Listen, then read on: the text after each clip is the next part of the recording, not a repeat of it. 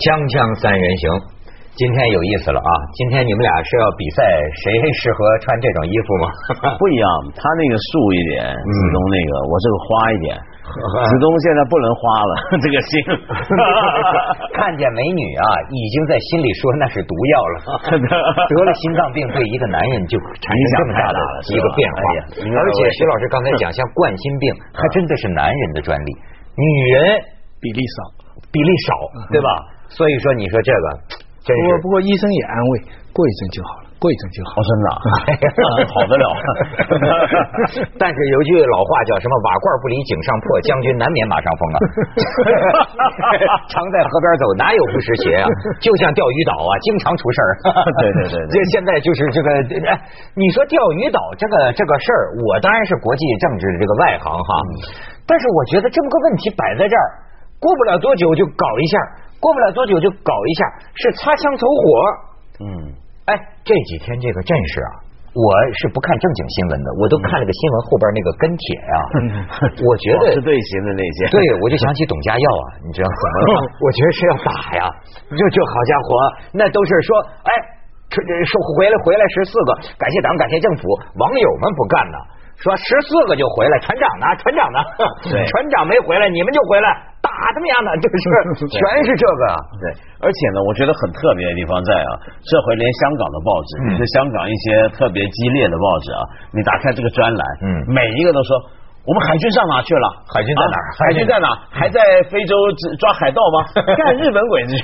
没错没错，这是人不犯我，我不犯人，人若犯我，我必让人。这已经是香港 香港报纸的评论，觉得咱们怎么不能跟他干？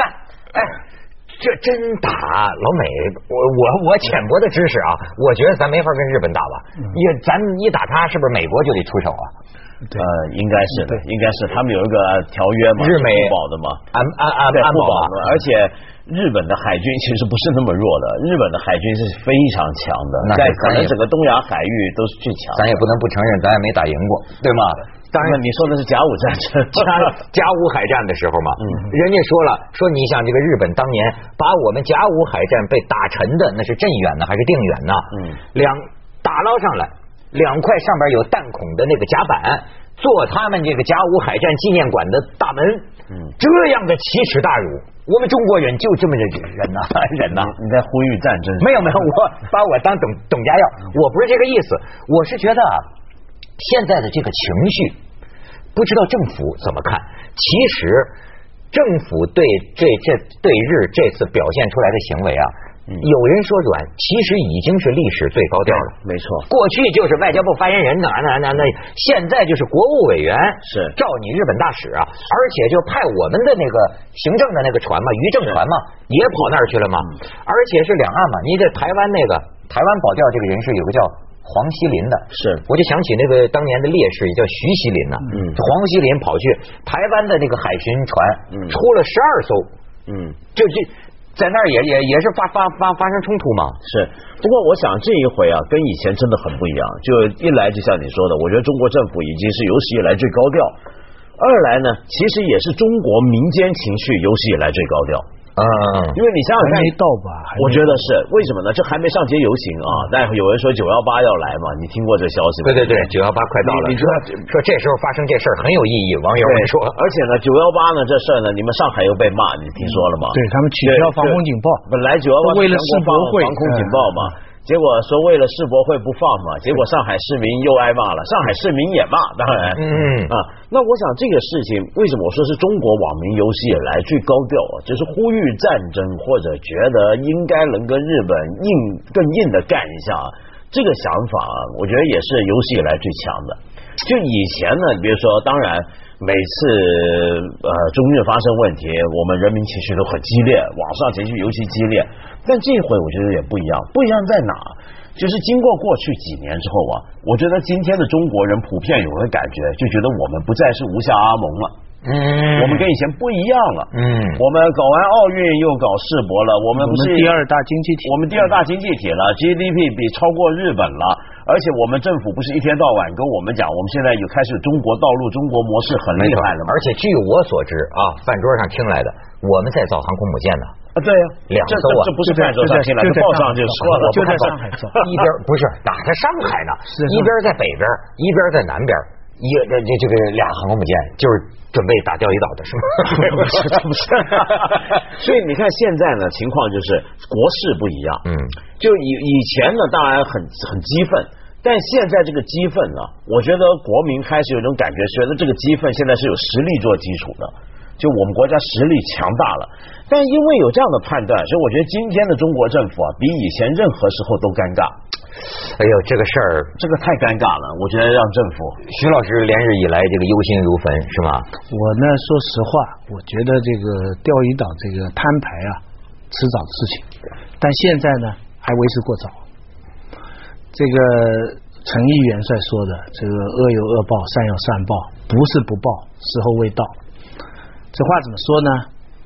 呃，日本的经济这些年是这么一条线，嗯，美国的经济是在它高的这么一条线，嗯，德国是这么一条线，嗯，中国呢是这样一条线，嗯，你看见没有？中国这条线过去三十年是这样一个斜度，那今年呢，中国这个点就跟日本这个点是重了，嗯，那这个重了的意思就是说，如果这个线再往上走，那十十几二十年，他们说要跟美国的重了。那这个是个大事，这个其他的线是这么平平的，这条线斜的，那平的线都不高兴的。嗯嗯。那么什么办法？他们千方百计要想个办法，让你这条线缓下来，嗯，折下来。那什么方法让这条线折下来呢？就两方法，一个你国内乱，贪腐太厉害，或者有什么政治太动荡。你这个线会折下来，中国这三十年的这个这个这个机遇会会下来。第二个就是一场局部战争，一那么中印、南海，嗯，对吧？钓鱼岛、台湾海峡，如果今天中日有局部战争，最开心的是谁呀？美国。哦。你明白吧？他最好的办法把你这个势头，因为现在这个势头打不断，因为跟他的经济利益连在一起，也没什么理由。当然，另外一个高兴是北朝鲜也高兴啊，你们在打这这个联盟就更更紧密了。嗯，所以为什么日本这次打破历来的游戏规则？本来中国渔民老到那里，嗯，日本呢实际占领的间隔群岛，就他们叫的间隔群岛。对，那么中国认为呢，这是一岛两民各自表述。嗯，好，那游戏规则是中国人上去他管，但是渔船在那里打鱼他不管，多年就这样。这是邓小平讲了，就搁置争个共同开发以后，嗯，那为什么中国采取这个态度呢？就是因为你看原来这个现在这个下面呢，嗯，我们这个要要要什么呃这个韬光养晦嘛，就没到这个拼的时候嘛。可是这次很奇怪，是他抓人了。这是从来没出现过啊！上了渔船抓人，上了渔船，上了渔船抓人了。而且他日本国内一致支持，选在什么时候啊？你仔细想想，选在日韩美军事演习，美国高调介入南海，嗯。就美国啊，我跟你讲，就拉登不管他搞事啊，他就跟中国搞事。我跟你讲，基本上就你看啊，这个就阴谋论的啊。中国这方面讲说日本人干什么事情都是有计划的，对，那都不是瞎瞎瞎瞎来的。说当年甲甲午海战的时候，就有上中下三策，就是说海军在海上要是跟大清国的海军打赢了，陆军就登陆；如果是打平了。就不打这个中国了，然后这个军事力量回手就打朝鲜就算了，就是说他等于他干干什么事儿啊，他都是有预谋的，哎，所以说啊，说这次这个钓鱼岛日本人啊居心叵测，这个中国不得不防，但是呢。这个日本人，咱们有个朋友叫加藤加一嘛，日本朋友做过咱们嘉宾。嗯，这个日本人呢，你看他写的这个评论，感觉到他作为日本人呐，嗯，他觉得实际是日本呐很被动，很没政治，现在啊很完蛋。他说日本现在政局这个乱到一个日本人很绝望，就是说无政治的这种状态，什么管制人呐，跟什么小小泽一郎怎么弄弄兼职人。他说这个时候啊，任何一个日本的政治家都不愿意碰到这种情况。他很难办，而且还是对着老谋深算的中国领导人。嗯，所以加藤加一有一个观点，说这事儿日本最有可能怎么办呢？他说日本政客最擅长啊拖字诀，就是给你拖拖拖拖呢，我给你拖到我的下下任再说，反正我这儿就没事儿。哎，因为这个事在他国内也很敏感。当然，这次咱船长在那儿呢，他也不能多久，所以他觉着呢，最后会不会是一个就是说法的问题？比方说，这船长弄你几天，也判了你，对吧？放放回去了，他跟日本国内的人交代呢，就是你看，我们毕竟也关了他几天。对吧？那且还判了刑，哎，而且还判了刑。你当然回到中国，咱们这啥英雄花欢迎，咱就不不予承认。就是最后这个事儿会不会是这么了呢？咱们广告之后再议论议论。锵锵三人行，广告之后见。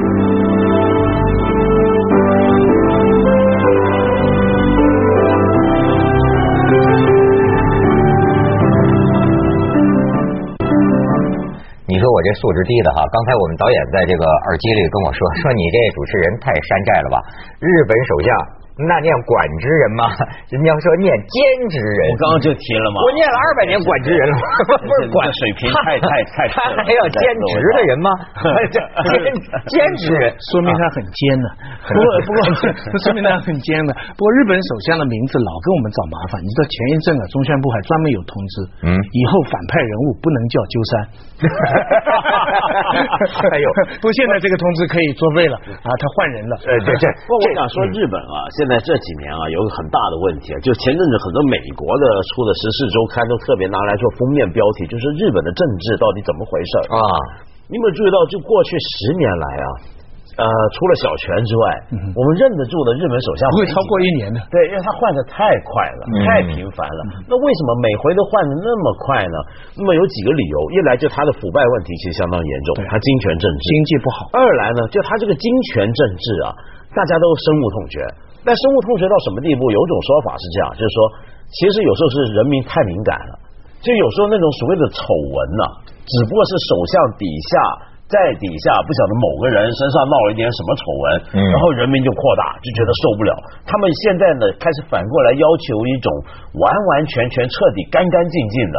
一种政治人物，但这种政治人物在日本基本上是不存在的，在全世界也不存在。对，所以他就不停的搞，不停的换，总有漏洞能够被人把住。他们这种洁癖症啊，就是嗯，我跟你讲，现在你像这个说说日本，你就说中国，中国的这个情绪啊，才有意思了。你看这个网上人家还有呢，向这个中国愤青们致敬，知道吗？嗯，说他们呢。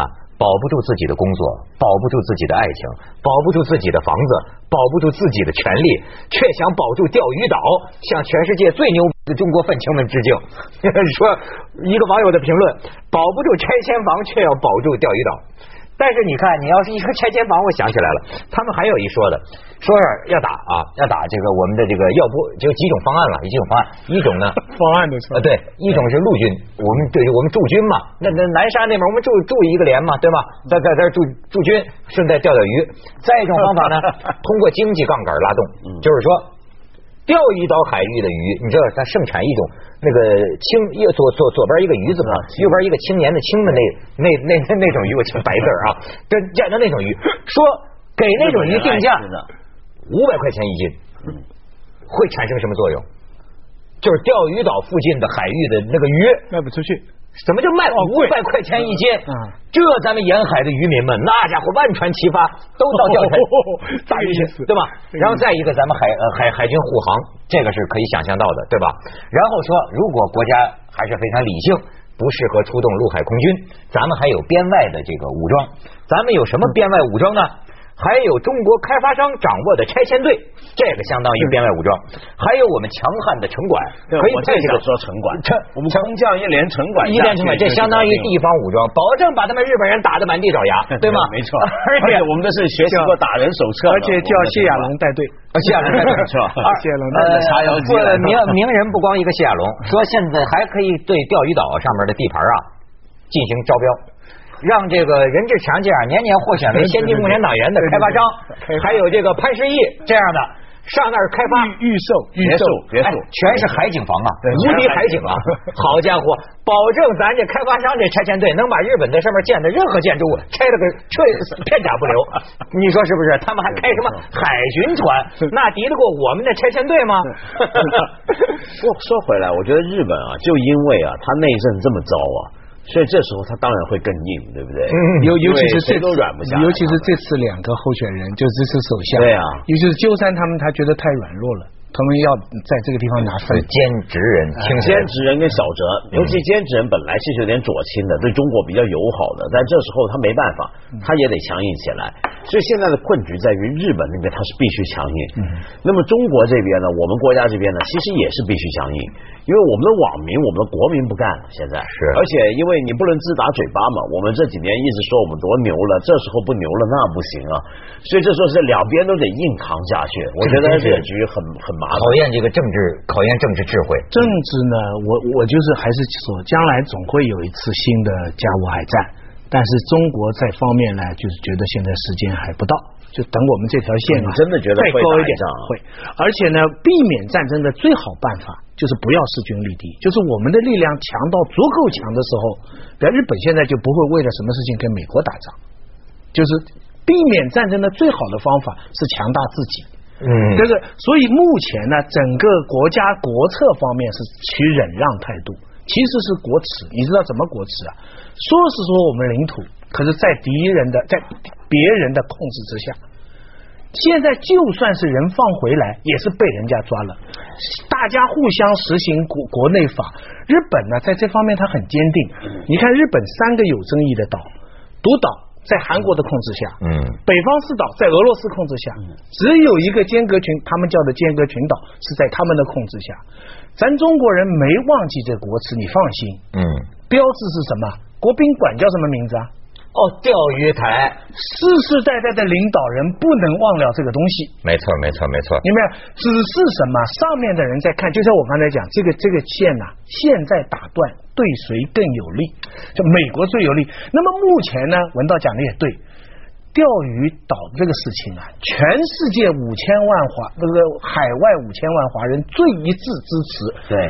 中国政府的就是这件事情了，对，比台湾的事情还要支持。马英九都是保钓青年。你要在这件事情，你知道文革闹得最厉害，全世界的华人对当时中国发生事情那么失望，为什么还支持中国？就是因为钓鱼岛。对，所以这件事情你说要让呢，真是无可让。不要像大陆的网民，嗯，而且你知道，大家心里现在都要知道，对不对？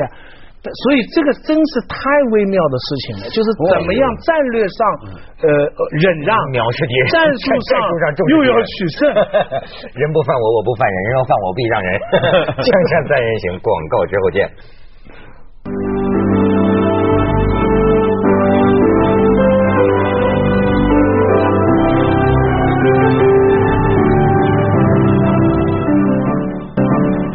我今天在这个手机上还看一个。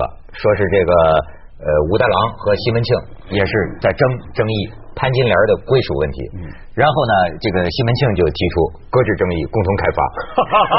武大郎 武大郎说不行，主权是我的。西门庆灵活，西门庆说行，主权归你，我使用权。双方签字，圆满解决。哎，这也就说呀，跟实力有关系。嗯，你一个武大郎，你就只能是搁置争议，共同开发。你要是武松呢？那玩意儿，这这，而且而且这种搁置争议共同开发，你知道网上现在又有人聊了，就是我给你看一张图，嗯，咱就不先先不说东海，咱就是看看这张图啊，嗯，网上有人说啊，我不知道他们的引证是否正正确，说一九八四年十月二十二号，邓小平大人就南沙的问题说了。说是过去多少年地图上这南沙这些地方都是我们中国的，现在台湾占了一个，菲律宾占几个，马来西亚占了几个，这事儿啊，我看将来就俩解决办法，一个办法呢就是咱就武力全给他收回来，再一个办法就说出这句有名的话，咱们搁置争议。共同开发，所以现在网上这愤青们说，哎，咱们怎么光记住了当时邓大人讲的后一种办法，前一种办法他不也提到了吗？无力解决，但是我想说的是，今天呢，为什么？这就是正正是为什么很多人就认为啊，现在不是民间保钓船出发吗？这民间保钓船对政府来讲特别头疼。嗯，你比如说你保钓船去了，我我护不护航？我要是不护航，你出了事儿怎么办？